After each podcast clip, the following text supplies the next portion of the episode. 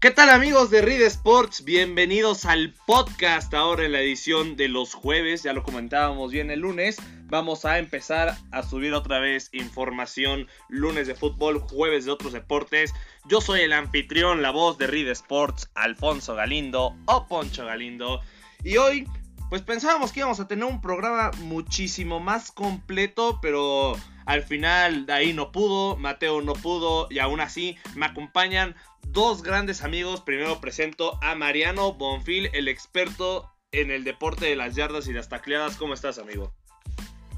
Muy bien, muy bien, Poncho. Feliz de compartir otra vez micrófono contigo y muy feliz, muy a gusto. Decepcionada de que no van a estar todo, todo el equipo que vamos a estar, pero bueno, aquí a darle con lo que hay sobra.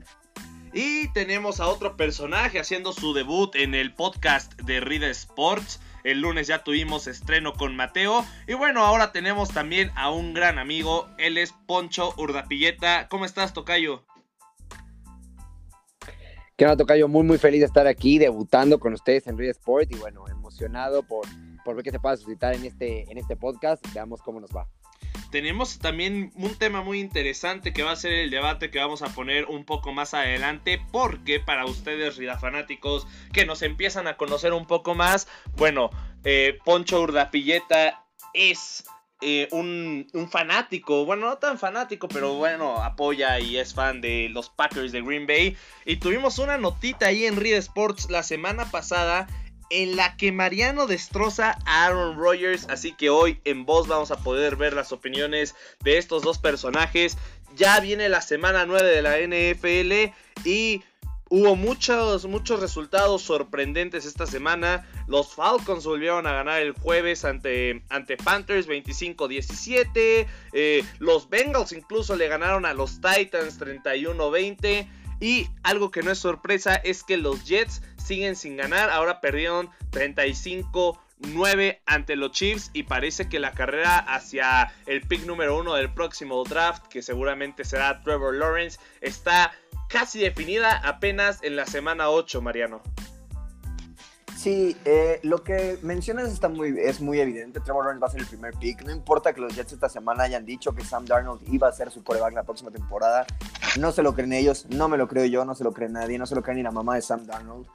Eh, y es evidente que lo que tienen que hacer es seleccionar a Trevor Lawrence. ¿Y qué hacer con Sam Darnold? Bueno, creo que Sam Darnold todavía es un coreback con mucho futuro en la liga y que hay equipos como los Colts que a mi parecer lo que, lo que tienen es una falta de coreback para llegar al siguiente nivel, o los Vikings estarían más que dispuestos a intercambiar varias selecciones por el ex USC Trojan.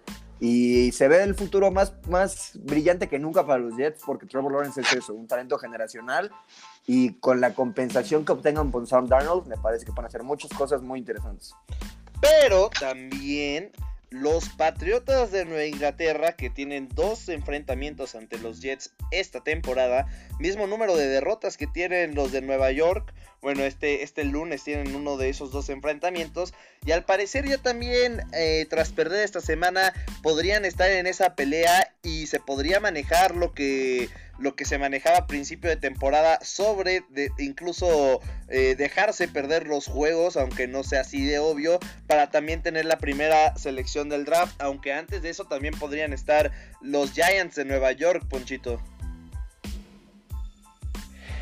Sí, claro, la verdad es que yo, yo desde el inicio de temporada decía que Patriotas iba a ir por Trevor Lawrence, nunca pensé que firmaran a, a Cam Newton, creo que al final cuando revelan que su contrato nada más es de un año, creo que la, la, idea está, está clara. Quieren a Trevor Lawrence, van a hacer lo posible.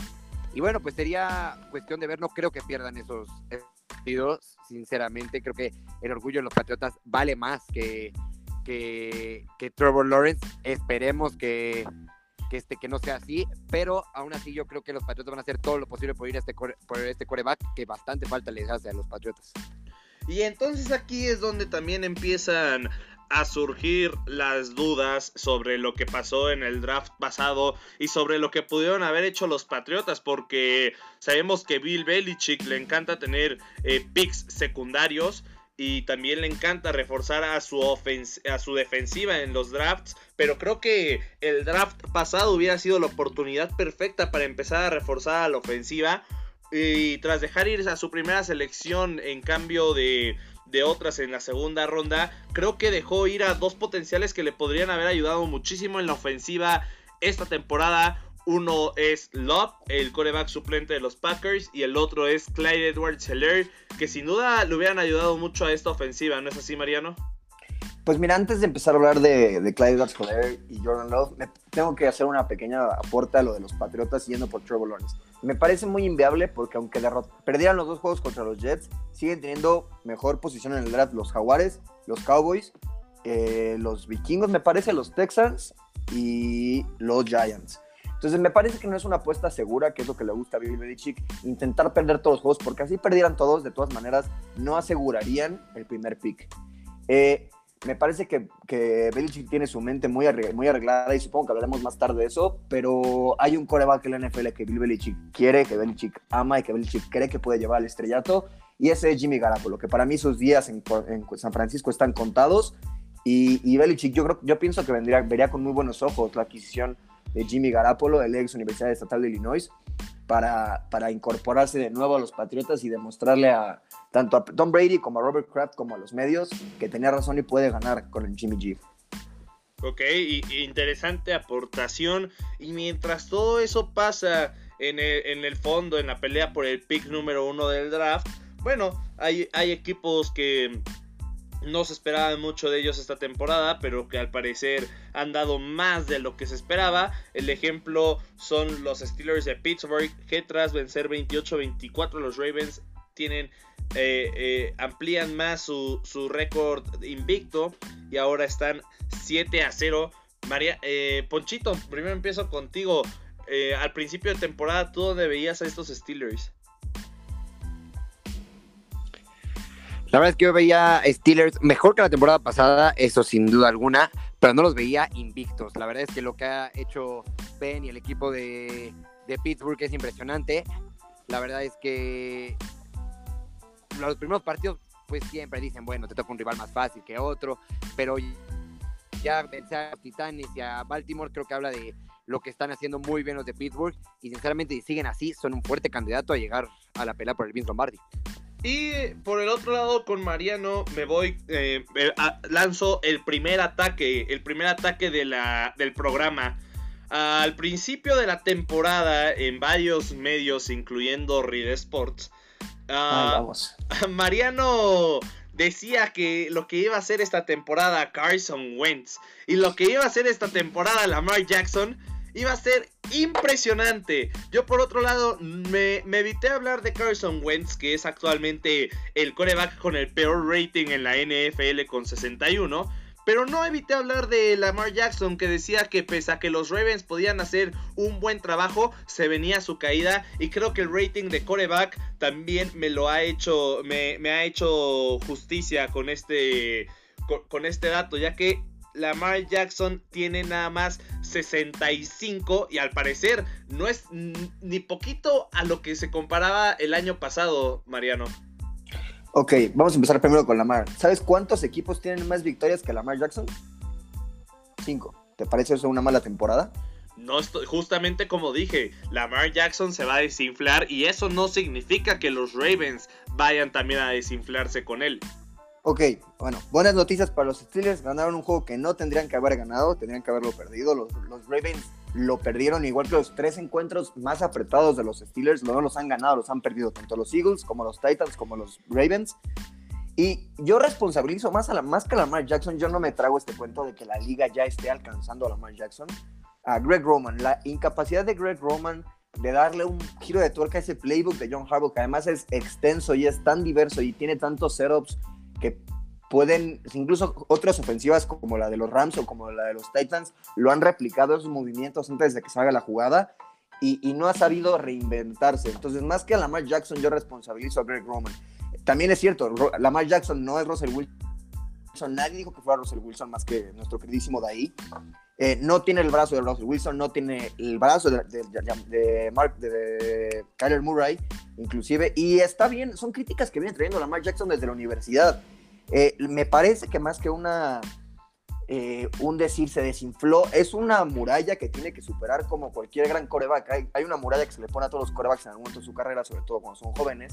Y lo que separa a los grandes corebacks de los mediocres es esa capacidad de superarla. Por ejemplo, Patrick Mahomes hace un par de semanas escuchamos que jugarle una cobertura de zona era lo ideal para superarlo. Y no, ya vimos que no, porque lo, ¿por qué? Porque Mahomes es un talento generacional y lo ha superado.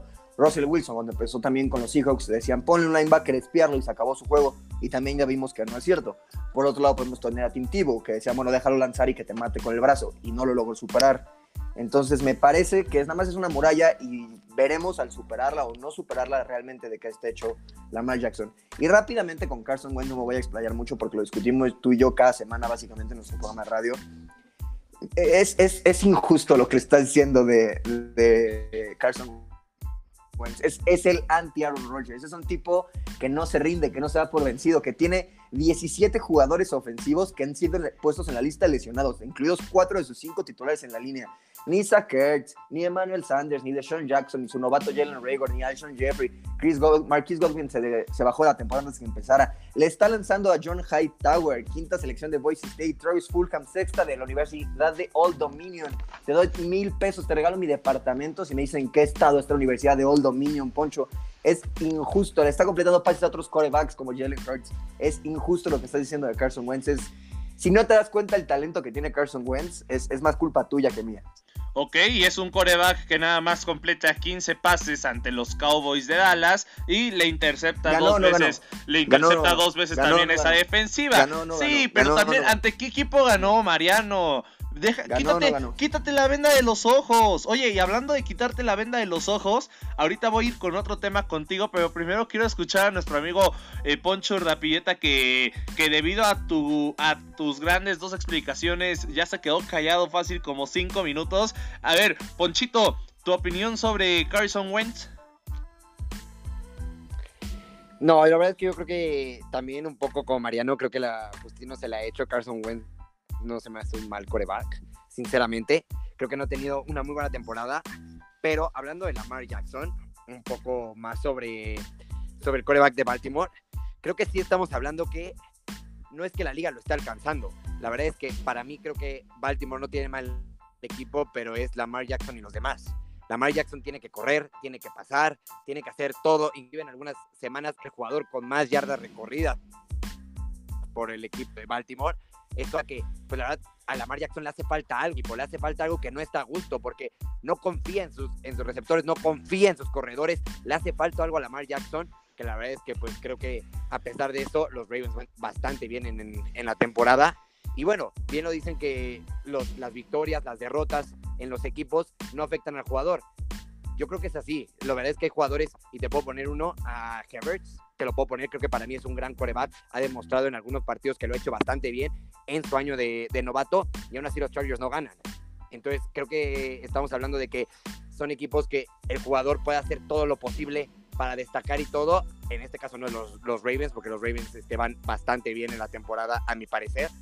Pero hay jugadores donde puedes hacer todo lo posible y el equipo gana. Antes también a Dark Prescott, que a pesar de que se lesione Cowboys no ganaba, para mí su temporada tampoco estaba siendo mala, pero pues la verdad es que luego el equipo le hace falta algo para poder destacar entre todos. Ok, y rápidamente voy a decir antes de entrar con un poco más de debate unos resultados en los cuales no vamos a entrar. Deseamos que Falcons venció a Panthers 25-17, los Bengals 31-90 a los Titans, sorpresa, pero no vamos a entrar en muchos detalles. Los Chiefs 35-9 a los Jets, un partido que bueno, era de esperarse. Patrick Mahomes, 5 pases de touchdown, 416 yardas. Eh, mientras que ni Clyde Edwards Hiller, ni Williams, ni Bale, ni Thompson, y ningún corredor de los Chiefs se metió a zona de anotación en este partido. Entonces, más impresionante lo que hizo Patrick Mahomes en el aire. Los Colts vencieron 41-21 a los Lions, los Steelers 28-24 a los Ravens en un partido que ya debatíamos. Y los Raiders 16-6 a los Browns, los Broncos 31-30 a los Chargers que dejan ir la ventaja en los últimos minutos y esos son los que no vamos a tocar y ahora vamos a los que sí vamos a tocar. Rida fanáticos, ustedes todavía no conocen muy bien sobre lo que voy a hablar, pero poco a poco en la temporada van a ir adaptándose a esto. Empezamos con la con una sección, inauguramos sección que se llama la maldición de Mariano. Porque cada vez que Mariano alaba a alguien o dice que ese equipo va a ganar, pues al parecer lo sala. Al principio de temporada, cuando Cam Newton iba bien, habló bien sobre Cam Newton, le dio COVID, regresó del COVID y Cam Newton no ha ganado desde su regreso. Eh, a principio de temporada dijo que Eagles iba a ser un equipo que iba a tener al MVP Carson Wentz, que iba a tener al coach del año, candidato a Super Bowl. Y bueno, Eagles eh, eh, domina su división, pero por lo mala que es su división. Y, la y hace unas semanas empezó a decir que, que los Bills eran el equipo a vencer cuando iban invictos. Dos derrotas de los Bills después. te saltaste cuando, cuando defendía a Dak Prescott de que estabas injustamente criticándolo, lo defendía, la semana siguiente se rompió el tobillo. Ah, también eso. Y los Bills eh, que, que, dijo que eran el equipo a vencer, a partir de que dijo esos dos derrotas, sufrieron contra los Pats. Y antes de tocar el tema de los Bills, este es el que más me interesa. Mariano no tiene, no apoya a ningún equipo, pero si tendría que pertenecer a alguno sería a los Rams de Los Ángeles, equipo al que se subió eh, al barco antes de que empezara la temporada. Dijo, pues finalmente sí me voy a subir. Un día, antes. un día antes, finalmente se sube al barco. Y bueno, los Rams pierden contra los Dolphins. Eh, algo que decir, Mariano, terrible de lo que has hecho esta temporada. Pues mira, qué bueno que no, qué bueno que de verdad no apoyas a mis Packers, ¿eh? Mira, uh, difiero porque los Bucks nos han ido muy bien y no me he cansado de defenderlos. Incluso de ti que eres un ardo fanático de Tom Brady, los he defendido cuando he tenido que defenderlos. Y lo mismo con los Seahawks. Pero bueno, enfocándonos en los Rams, me parece que es una... De... A ver, para empezar, los Rams son un espejismo. Me sigo en el barco porque no me queda otra, ya me subí. Pero son un espejismo. De sus cinco victorias, cuatro son contra la división esta de la Conferencia Nacional. Son un chiste. No son un buen equipo realmente. Tienen a Aaron Donald y eso lo maquilla mucho, pero no son un buen equipo realmente. Pero concentrándonos en esta semana, era un partido muy perdible. Yo soy un, fiel creyente de que debutar en la NFL es un espejismo cañón porque no hay tape tuyo. Los Rams no tenían tape de Tua. No, no tenían cómo saber sus hábitos, sus, lecturas y cómo jugarle. Uno, dos. Es un viaje de 3.000 millas. Los Rams son el equipo que más ha viajado en la NFL. Venían de Chicago a Los Ángeles y luego de Los Ángeles a Miami.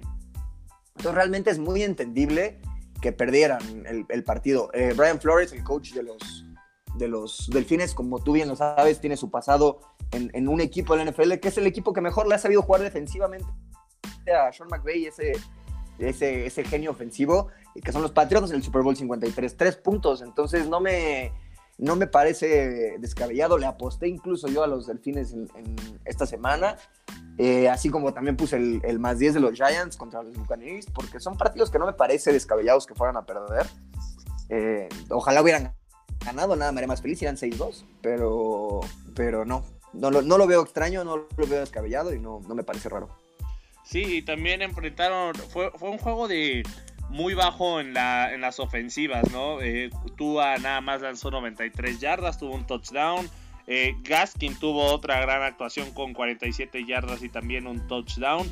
Pero lo que la defensiva de Miami hizo fue, este, fue increíble. Un touchdown, dos sacks, dos intercepciones, dos fumbles y los dos los recuperaron. Entonces, sin duda, Jared Goff tuvo una, una tarde difícil ante Miami, que aparte también tenemos que tocar el tema de, de este equipo porque se empieza a cerrar cada vez un poco más la, eh, la, división, eh, digo, la conferencia americana en la división del este y tenemos a los Bills con 6-2, a los Dolphins con 4-3 y bueno, a los Pats un poco más abajo con 2-5 pero todavía con, con las posibles ganas de pelear. Eh, ¿en, dónde, ¿En dónde ves a los Dolphins al final de temporada, Ponchito?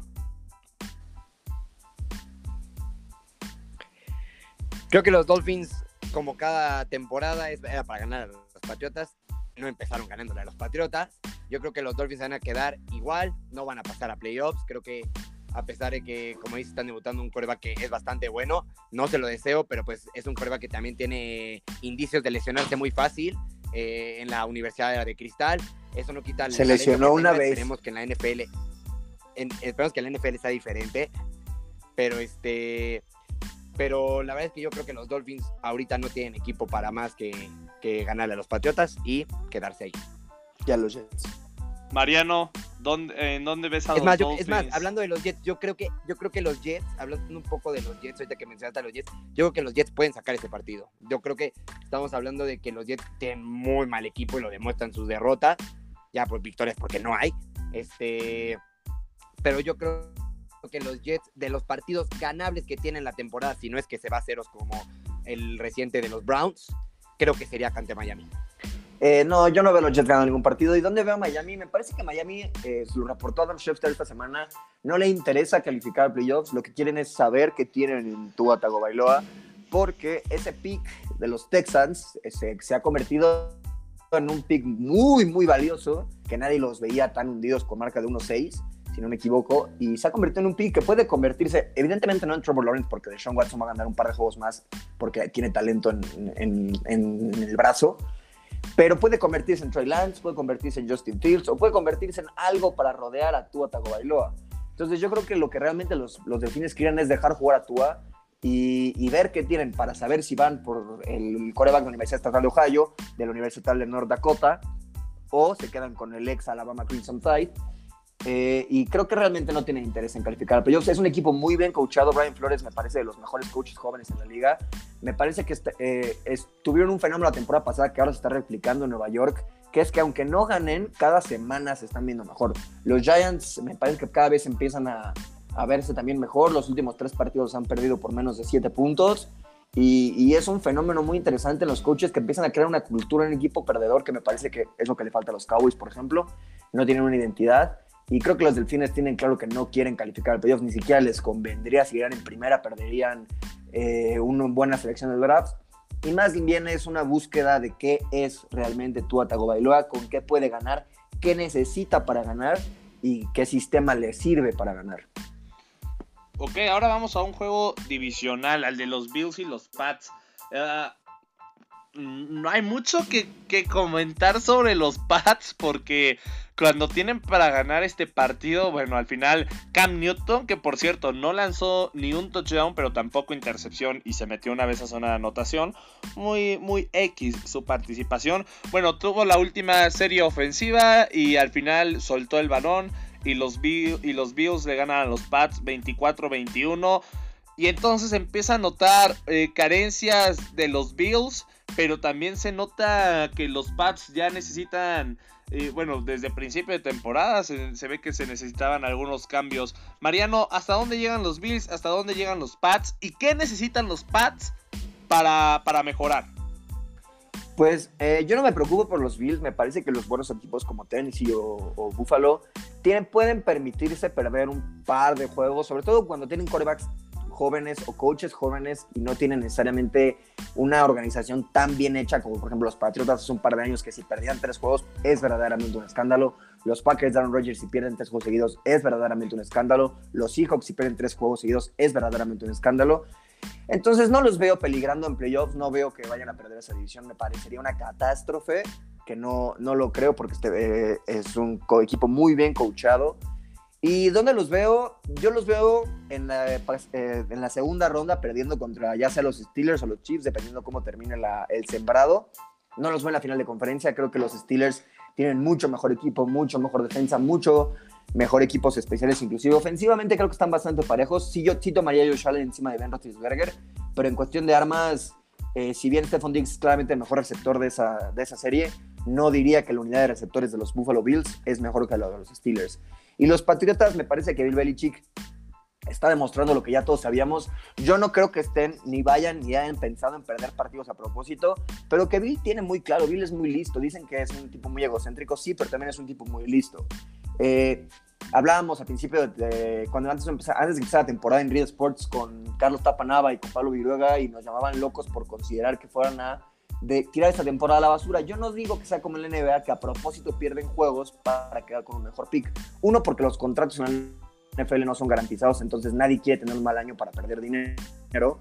Y dos, porque eh, Belichick no es su estilo. Pero sí, creo que está consciente que tiene que, reconstruir este equipo y la única manera de hacerlo es vía draft. No van a caerles un coreback de élite del cielo y la única manera de hacerlo es vía draft. Eh, no creo que se quede con Trevor Lawrence pero creo que pueden oír por Justin Fields, que en cualquier, en cualquier draft en los últimos seis años, si no hubiera sido porque está en el mismo draft que Trevor Lawrence, sería el, primera, el primer pick obligatorio Justin Fields, el coreback de la Universidad de Ohio.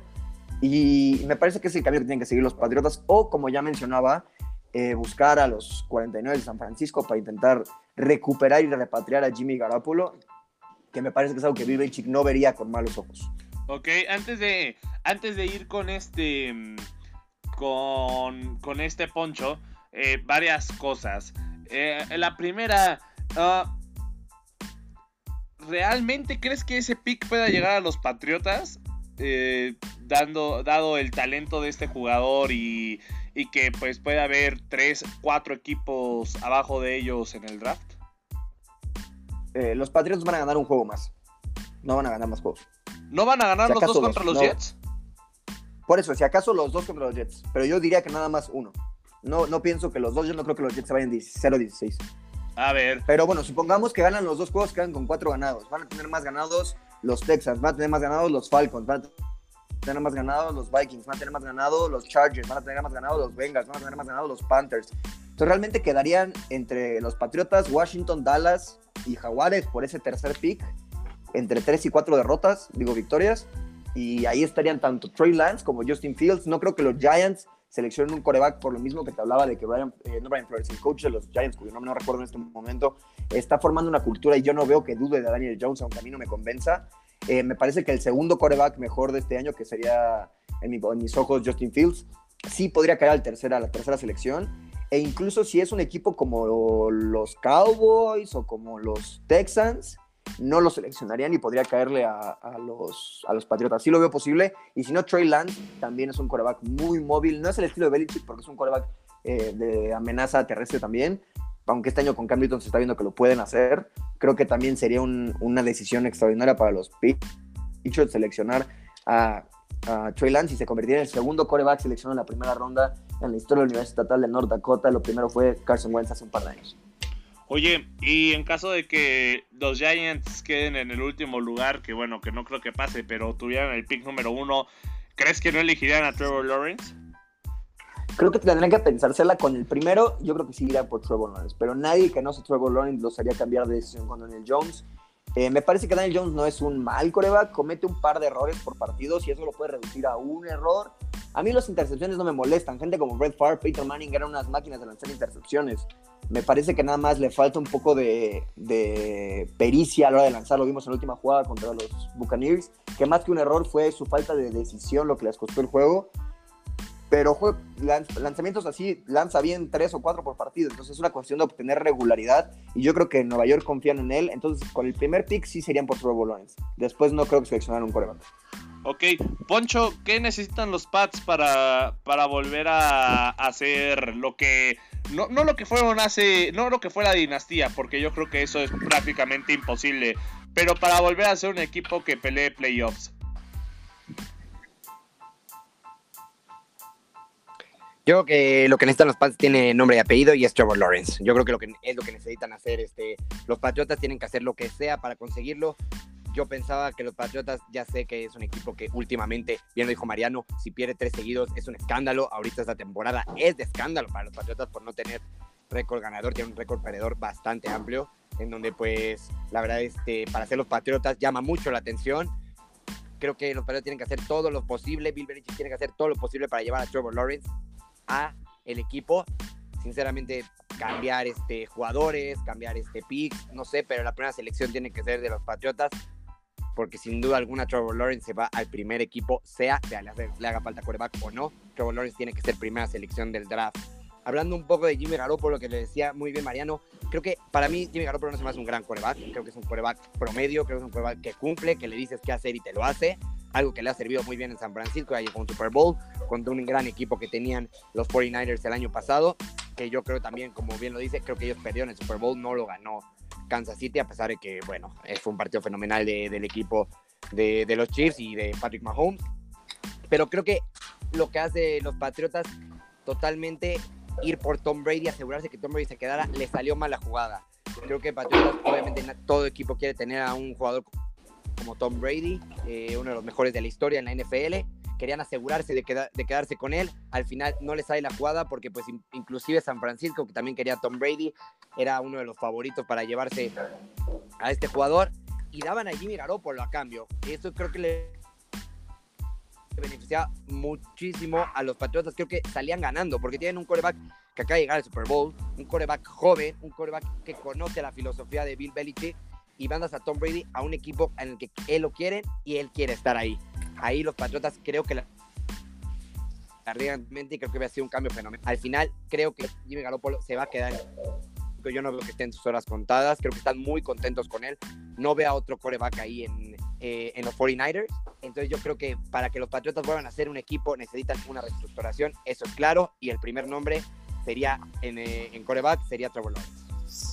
Perdón, Poncho, perdón, Poncho, nada más para completar. Yo sí creo que los 49ers ya están decididos con Jimmy Garapolo. Incluso nos lo dejaron notar en el Super Bowl. El momento en el que Kyle Shanahan decide quitarle el balón de las manos a Jimmy Garapolo porque cree que no es capaz de ganarlo, debería ser un claro indicio de que no confían en él. Me parece que hay dos momentos clave para definir que una carrera se acabó en un lugar, no en la NFL, pero sí en una franquicia.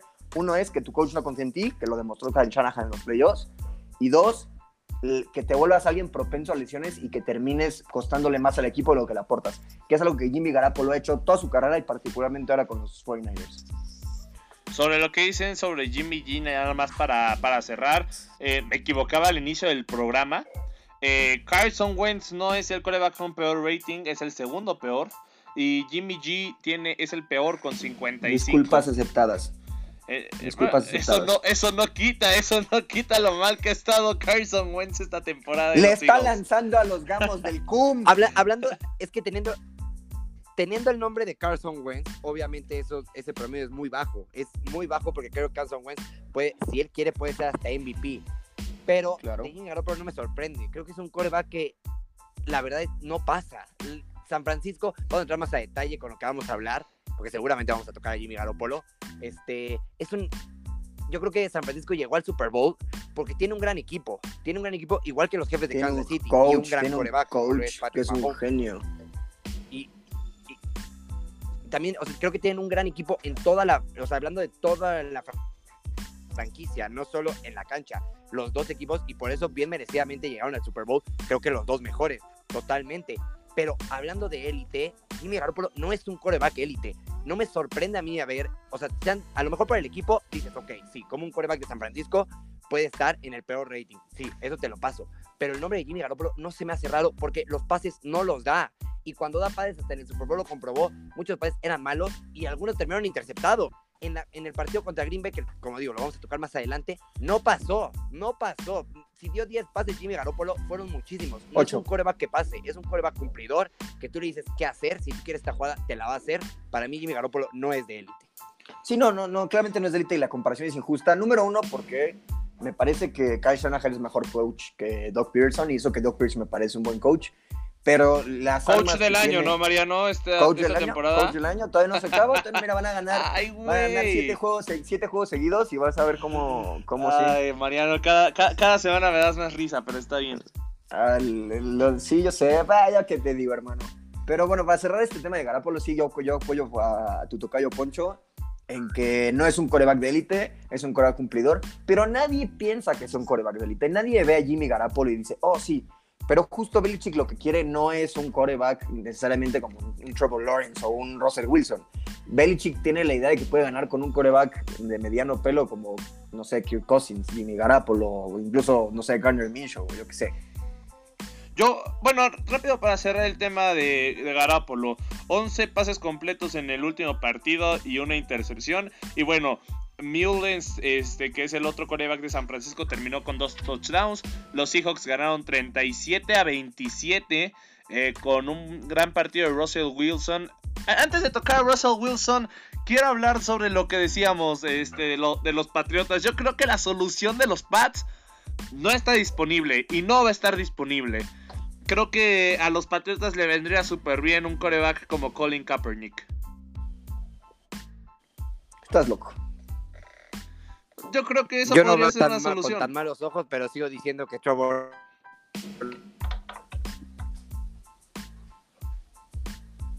Bueno, Poncho, Poncho se trabó porque bueno, yo creo que yo creo que la computadora ya estaba harto de escuchar que la única solución de los Patriotas es, Trevor, Lawrence.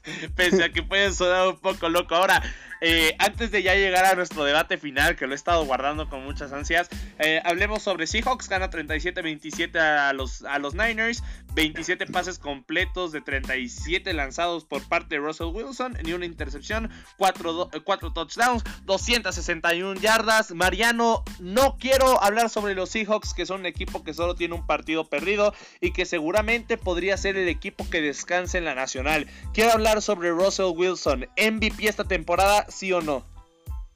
Pues me parecería un insulto que no se lo dieran. Puedo, soportar que no se lo den si lo gana, no sé, Patrick Mahomes. Pero, pero tiene que por lo menos recibir un voto. Me parece uno de los insultos más grandes en el deporte profesional que, que Russell Wilson no tenga votos para el MVP.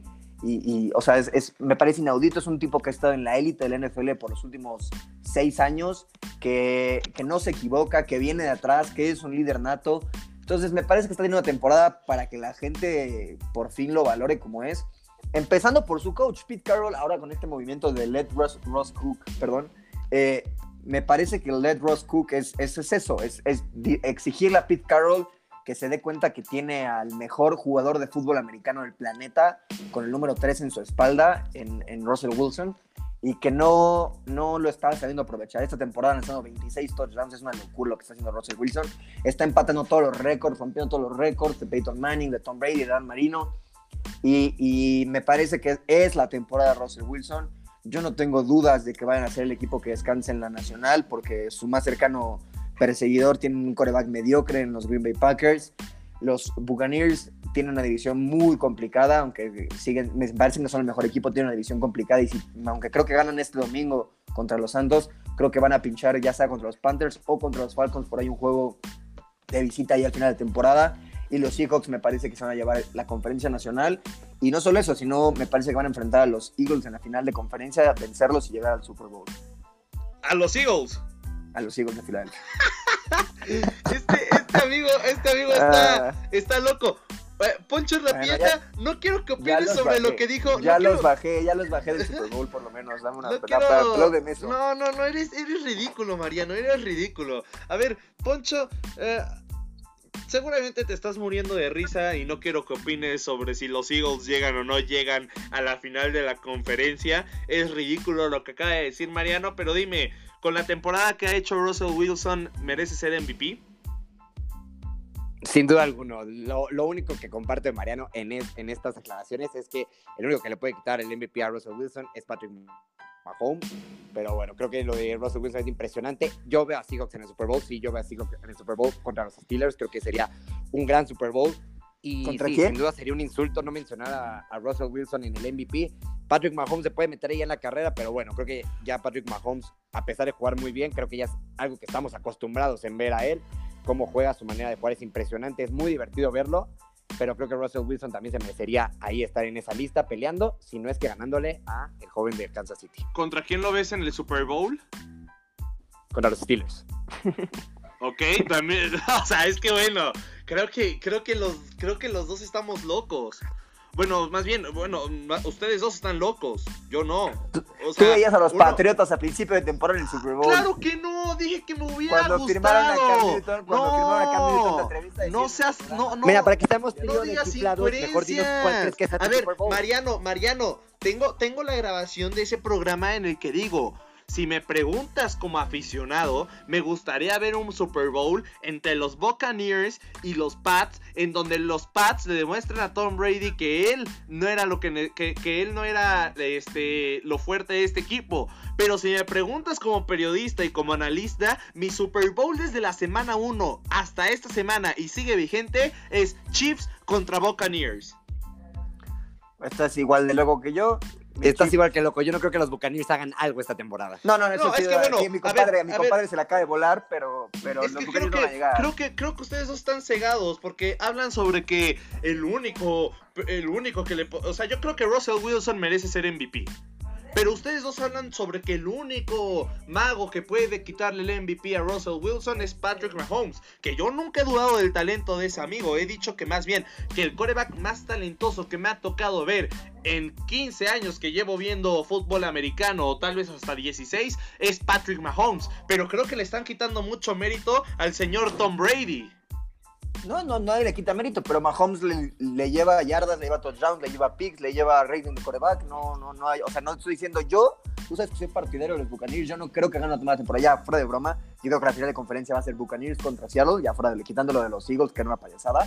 Creo que esa va a ser la final de conferencia, pero yo no veo a Tom Brady yendo a Seattle en, en enero, que va a ser lluvia, que va a ser frío desde Tampa Bay a ganarle a los, a los Seahawks, sobre todo porque no va a tener semana de bye. Ok, pero nada más recordemos algo, Tom Brady es un experto, un experto del frío. Eh, y bueno, también ah, tenemos que esperar... ¿Sabes cuál es el récord de Tom Brady en playoffs fuera de Foxborough? ¿Cuál? Es de punto 43. O sea, sí, pero...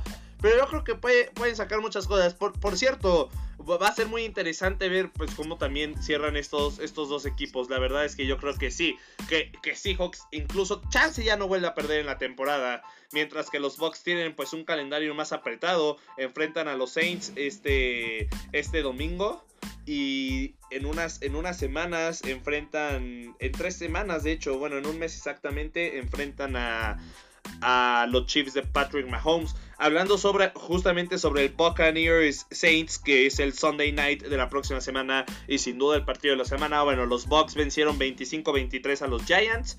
Tom Brady 0 intercepciones, 2 touchdowns una carrera en el que hizo menos de una, eh, menos una yarda. Pero bueno, 279 yardas y aunque sufrió contra los Giants como es costumbre, finalmente le termina ganando. Y bueno, su rival de esta semana también sufrió ante los Bears. Un partido que...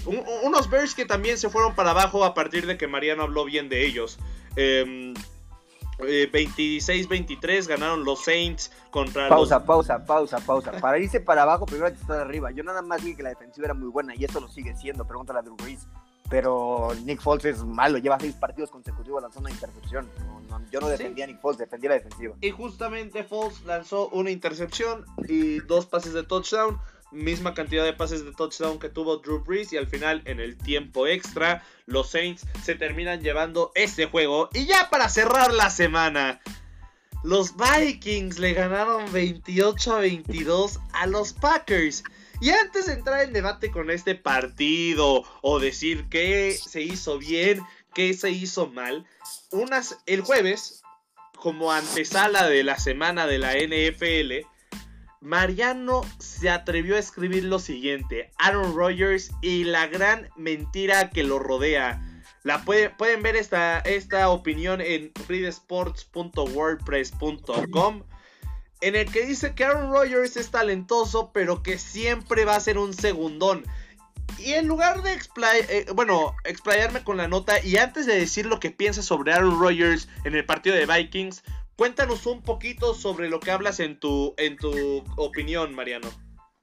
Pues mira, el artículo gira en torno a dos puntos en particular, Poncho. Eh, yo no le estoy quitando nada a Aaron Rodgers. Me parece el coreback más talentoso que he visto y el coreback más talentoso que ha habido en la historia de la NFL.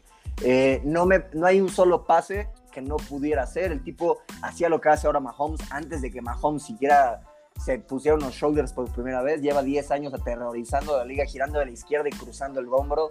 Es una locura lo que hace los Rodgers. Punto número uno. Es un talento increíble. Va a ser el Salón de la Fama en su primer año de elegibilidad. Eso no se lo estoy quitando. Antes de que alguien me diga, ¿cómo puedes decir que Aaron Rodgers no tiene talento? No, es extremadamente talentoso. El, la, no, el artículo, la opinión, va en torno a la incapacidad de transmitir ese talento en victorias porque no puedes esperar decir. Las grandes leyendas en la NFL, como bien lo digo en la nota, se hacen viniendo de atrás. Brady, los dos momentos más históricos de su carrera son viniendo de atrás en el Super Bowl contra los Falcons y contra los Seahawks. Russell Wilson viniendo de atrás en la final de conferencia contra quién? Ah, sí, contra los Packers.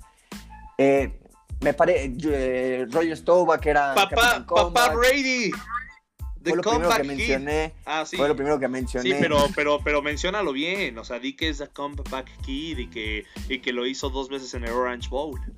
Está bien, dos veces en el Orange Bowl. y, y Aaron Rodgers eh, tiene un récord perdedor de punto .43 cuando va perdiendo por algún marcador, ya sea 3-0, 14, 13, cualquier marcador, un punto 10, tiene récord negativo cuando va perdiendo algún punto del partido. Gente como Patrick Mahomes, como Jimmy Garapolo, que lo criticamos ya, como Lamar Jackson, que es criticado ampliamente por ser un quarterback incapaz de venir para atrás, Tom Brady, Russell Wilson, Big Ben, gente como Tim Tebow tiene marca positiva en ese mismo aspecto. Eh, lo sitúa este, esta marca en como el trigésimo mejor coreback en la historia de la NFL y todos sabemos que Rodgers no es el mejor trigésimo coreback en la historia de la NFL, a lo mucho es top 10, a lo mucho. O sea, tendría que estar en el top 5 de cualquier persona con dos dedos de frente. Pero es es innegable que, perdón, Poncho, que se rinde, que se rindió en el partido, que le, empezó a preocupar más cuidar su cuerpo, cuidar sus stats, que lo que realmente le interesó ganar el partido. Vas ganando 14-0 o 10-0, si no me equivoco, y tenías una intercepción y en el siguiente paso tiras otra y se rinde. El tipo no vuelve a levantar la cabeza, no vuelve a querer ganar y se convirtió en el decimonoveno partido que pierde por más de 14 puntos. Tom Brady tiene 10 en 6 años más de carrera, Russell Wilson tiene 6 en un equipo, me parece que por mucho tiempo, mucho menos competitivo que los Packers de Aaron Rodgers. Entonces yo no trato de quitarle nada a Aaron Rodgers, solo me parece que es innegable que el equipo no sabe venir de atrás, no puede venir de atrás. Eh, es un gran coreback, pero me parece, así como mencionaba que, no me acuerdo qué dije que era uno de los ah, que Russell Wilson no, no tuviera votos, era de los grandes, para el MVP era de los grandes insultos en la historia del fútbol americano, me parece que otro de los grandes insultos es que gente como Derek Carr y Ryan Tannehill, que sin quitarle mérito también a otros dos grandes corebacks, tengan más regresos en el cuarto cuarto para ganar un partido que Aaron Rodgers. Y platicaba con Dai que no está, que era con quien realmente iba a tener el debate, no porque con Poncho no lo quisiera tener, porque además es especial porque es fanático de los Packers, pero eh, Dai me dijo, no, Terry Bridgewater es un coreback segundón y, y pues, tienen la mismo, el mismo número de partidos ganados con un minuto por jugar, entonces Realmente, ¿qué credibilidad termina teniendo Aaron Rodgers que temporada tras temporada la gente lo pone como MVP y los Packers son candidatos al Super Bowl y terminan decepcionando, los han arrollado los últimos, bueno, ahora los, vikingos no los arrollaron, pero de sus últimas seis derrotas, cinco han sido una paliza. Mis poderosísimas águilas de Filadelfia los arrollaron, los Chargers los arrollaron, San Francisco los arrolló dos veces, los Buccaneers los arrollaron en casa de visita. Y, no es fácil arrollar un equipo en la NFL, no es la NCAA, donde hay partidos de 70-0 cada semana. Eh, los partidos, los, incluso los equipos malos dan algo de pelea, es muy difícil blanquear un, un, partido y arrollarlo no se diga. Eh, los Buckers tienen un talento impresionante, tienen gente que a mi parecer es de lo mejor que hay en la liga, en Jerry Alexander, en Sadarius Smith, en Devante Adams, en Aaron Jones. La línea ofensiva de Aaron Rodgers es bastante, bastante buena y por encima del promedio. Y, es suficiente de que intentamos culpar que sea Mike McCarthy, que sea Matt LeFleur. Aaron Rodgers también tiene la culpa. La gente puede decir, ay, no es fácil anotar 35 puntos por partido. Sí, eso sí, no, no, no le quito que muchas veces la defensiva le ha costado, como contra Atlanta hace un par de temporadas. Pero Aaron Rodgers también tiene su parte de culpa y es suficiente tiempo de quererlo cubrir y quererlo defender porque no sé por qué tiene esta aura mística en la cual no se le puede decir nada porque es una leyenda y a Brady sí, por ejemplo. Eh, si, si esta estadística fuera de Brady o fuera de Big Ben o fuera de Russell Wilson, la gente lo utilizaría todos los domingos para criticarlo y nadie dice nada de Aaron Rodgers. Y me parece que Aaron Rodgers lo sabe y por eso siempre está tan a la defensiva con los medios, porque sabe que en un partido con el que pierden, muy probablemente fue más su culpa que la defensiva. Ok, eh, Mariano, y también te adelantaste un poco lo que pasa, ahora los voy a poner en contexto, Ría Fanáticos, es que bueno, Mariano sacó esta nota, yo dije, pues va, jala, la pusimos, de ahí puso su cara de Dios mío y dijo seguramente y dijo madre mía. Eh, Mateo se rió y dijo a huevo. Y Poncho Urdapilleta, recién ingresado de Reed Sports la semana pasada, eh, le, dolió, le dolió en el alma, le dolió en el alma lo de Aaron Rodgers. Y después no se tocó nada más, nada, otra vez el tema hasta que los Packers pierden 28-22 ante los, eh, ante los Vikings en un partido donde se van al medio tiempo empatados 14-14. En el tercer cuarto Green Bay recibe 14 puntos y a partir de eso no supieron, bueno, reaccionaron con un touchdown, pero no supieron llevarse el partido. tres touchdowns de Aaron Rodgers, pero aún así se vuelve a demostrar el dato de, de la columna de Mariano Bonfil. Poncho, defiende a Aaron Rodgers si quieres. Por supuesto que voy a defender a Aaron Rodgers, siempre voy a ver por mi equipo y por Aaron Rodgers, eso sin duda alguna. Y bueno, lo mencionábamos al principio del programa, yo siempre decía que el talento no siempre iba con las victorias, lo, mencionó, lo mencioné cuando hablábamos de Lamar Jackson, que a pesar que, como dije, este no, esta temporada no era el caso, pero dije de Herbert, que en donde las victorias a veces no reflejan el talento que uno muestra. Y creo que está claro el ejemplo de Aaron Rodgers. Todo lo que dice Mariano es cierto. Pero, ¿por qué decirle segundón a Aaron Rodgers? Segundón es una palabra donde dices segundón alguien banca. Segundón alguien que. Segundón, por ejemplo, Jimmy Garoppolo en los Patriotas. Ese sí era un segundón. Hasta en, hasta en San Francisco no hay otro coreback. Pero me atrevo a decir que sí es un segundón.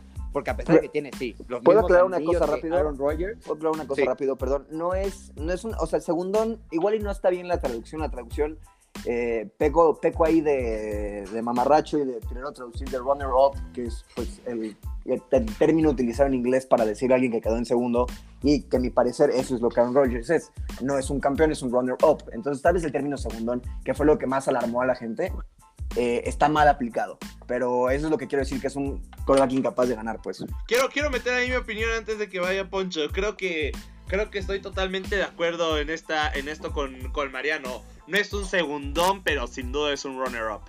Ahora sí, otra vez voy contigo, Tocayo. Está bien, mira, puede ser que el término esté, esté mal usado, ok, está bien. Disculpas aceptadas, como dices. Pero, pero la verdad es que yo no, yo no veo a Aaron Rodgers. La verdad es como decía, Jimmy Garoppolo tiene, super, bueno, tiene la misma aparición en Super Bowl que Aaron Rodgers, sí. Pero hay una ligera diferencia. Jugando en campo, siendo coreback titular, Aaron Rodgers lo ganó ante unos Steelers y Jimmy Garoppolo lo perdió ante un gran. Eh, lo perdieron los Steelers. Fumbló Rashad Mendenhall en el último drive. Pero la verdad es que yo hablando de victorias de Aaron Rodgers, es un quarterback que llevó a su equipo, si hablamos de él, ocho años seguidos a playoffs, siendo el único equipo que lo había hecho en, e, en esas circunstancias. Ocho años en ¿En qué circunstancias? ¿En qué circunstancias?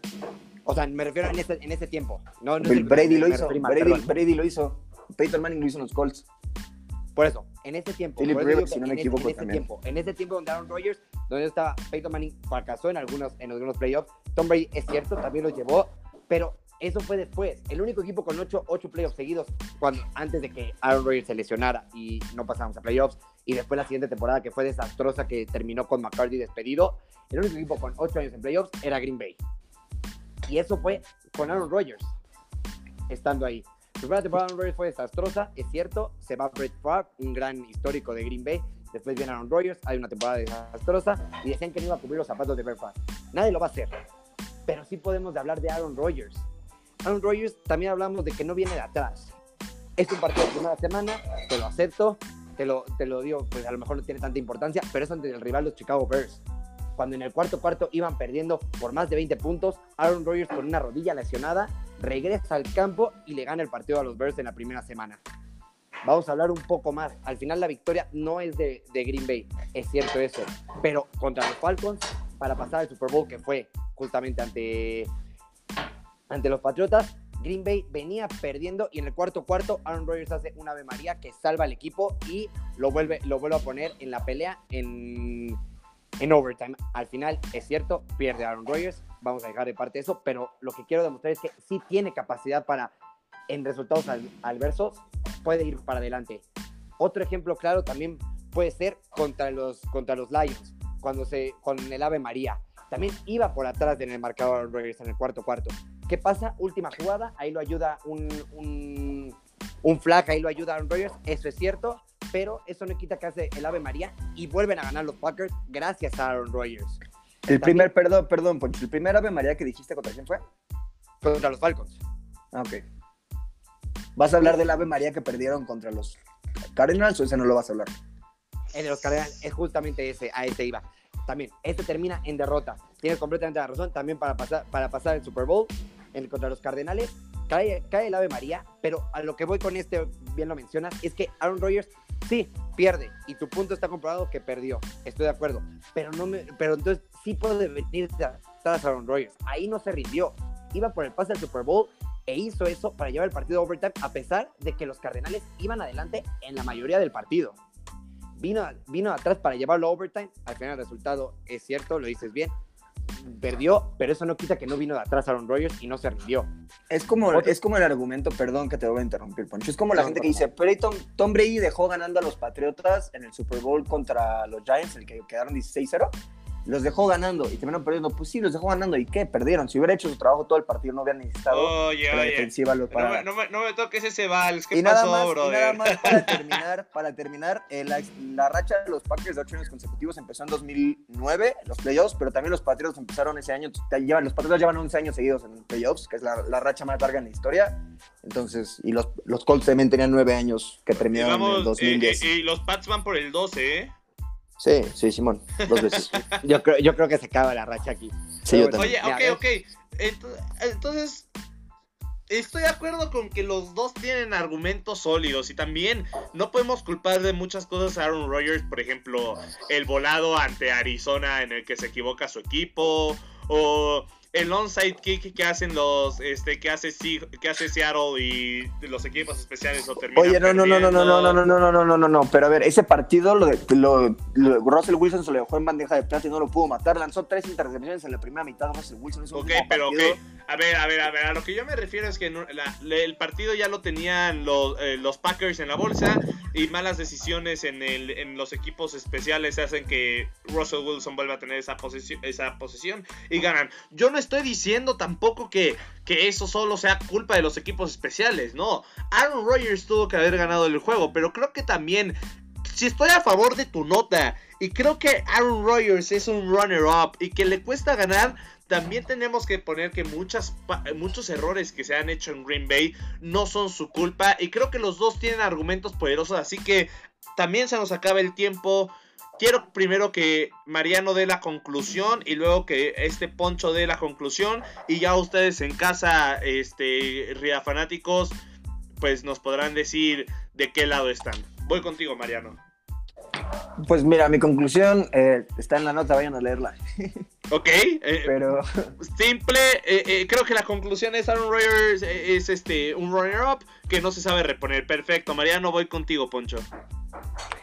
Para mí creo que no es así. Para mí creo que Aaron Rodgers sí es un coreback que lo ha hecho bastante bien. Hay bastantes partidos que lo muestran. Es cierto, bien lo dices tú, Tocayo. Hay puntos viéndolo más objetivamente, ya dejando un poco de lado el aficionado, este, hay puntos que también dice Marino que son muy ciertos, sí. Eso siempre se le va a reclamar a Aaron Rodgers, justamente por lo que es Aaron Rodgers. Pero creo que no, o sea, hay temporadas malas y hay temporadas buenas. Ha tenido partidos malos, ha tenido partidos buenos, como todos los corebacks, pero eso no quita que sea un runner. Para mí, creo que Aaron Rodgers es un histórico y podría ser considerado uno de los mejores corebacks de la historia. Pero eso no se lo estoy quitando, claro que lo es. es no, no, pero por no lo estoy quitando. Ajá, o sea, dejaste bien claro que el talento, y, que es el más talentoso, está claro, sí, y que va a ser uno de los mejores quarterbacks de la historia, sí, eso está claro y como dices, o sea, todo el mundo lo sabe. Y también mencionaste mucho que es el número 13 y tendría que estar en el top 10, sí, también. Pero aún así, para mí yo creo que Aaron Rodgers es un quarterback ganador. Creo que es un quarterback que hizo de Green Bay otro equipo. Se le fue a alguien como Brett Favre y, se le, y en la primera temporada todos pensaron que Green Bay iba a ser desastroso por mucho tiempo con Aaron Rodgers. Eso no es cierto. Aaron Rodgers era el mejor prospecto de la universidad ese año y nada más se cayó hasta Green Bay porque es un pesado y nadie lo quería agarrar. Eso tampoco es cierto. ok, bueno, ustedes en casa podrán decidir, Ria fanáticos. Eh, ya estamos llegando al final de este programa y rápidamente quiero que me den sus predicciones sobre sobre estos tres partidos que creo que son los más atractivos de la semana, pese a que en el papel dos no podrían parecerlo. Eh, no quiero muchos argumentos, sino más bien que le digan a la gente quién cree que va, quién creen que va a ganar en este partido. Eh, bueno, en estos tres partidos. El primero es Cowboys Steelers. Ponchito, ¿quién gana en este? Yo que se lo lleve Steelers y por una amplia ventaja. Mariano. Va a ser una masacre. Y yo me voy con la sorpresa. Yo creo que los Cowboys le van a. ya cállate, Alfonso, ya cállate. Por Lo digo en el podcast y en la próxima semana veremos si sí o no. Mariano, me debes unas alitas, doble o nada. Hecho. Yo creo que los Cowboys van a ganar y voy a comer dos alitas. Eh, Sunday night, Buccaneers o Saints, Mariano. Eh, yo creo que los Buccaneers se reponen en la primera semana que perdieron. Tom Brady tiene la oportunidad de mostrar en televisión nacional de lo que realmente está hecho otra vez. Y me parece que casi pierde el juego contra Gigantes por estar pensando en este juego. Yo creo que los, los Buccaneers van a exhibir a, a, Drew Brees y a la defensiva de los Santos, que cada semana se ve más endeble, y van a llevarse el partido. Ponchito.